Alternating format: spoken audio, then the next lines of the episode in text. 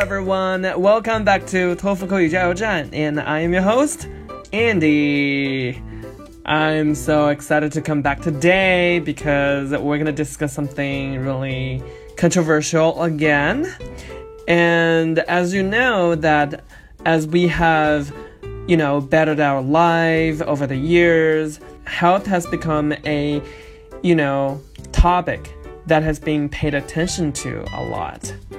Like they work out, they eat well, they sleep well, and they meditate in order to be healthy.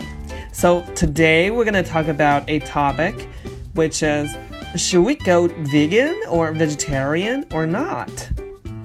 Well, I think this is a really hard topic, and I believe that most of you guys are struggling with how to answer this question. So today I'm gonna guide you through all the steps in answering this question. So I'm gonna ask you some questions before you answer this task. First, should we go vegan or not, or vegetarian or not? Why or why not? Can you give me some examples? And do you have another reason and another example to demonstrate your idea? All right, so now I am going to give you my demo answer, and I hope that you listen carefully to what I say because you're going to learn all the important information and useful phrases in talking about this topic. Are you ready? Let's get going. Well, I think we should go vegan or vegetarian because, first, according to the American Dietetic Association, a plant based diet including all the fruit, vegetables, nuts, and seeds, can meet all the protein requirements, including all the essential amino acids, thus improving the overall health.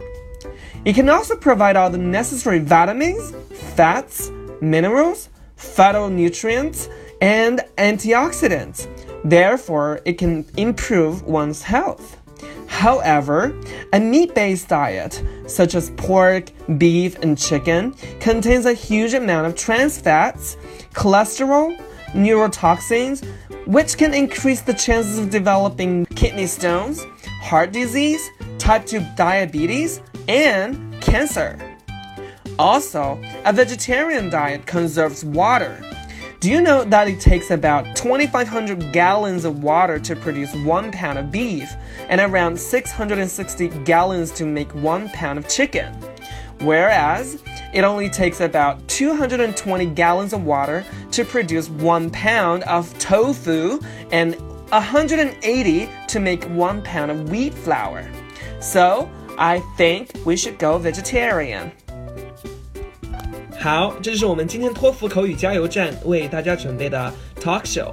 我们还有更多有趣的课堂以及留学的信息，希望大家关注我的微信号三三九幺六九三八六，更多与考试相关的内容与资料，敬请期待哟。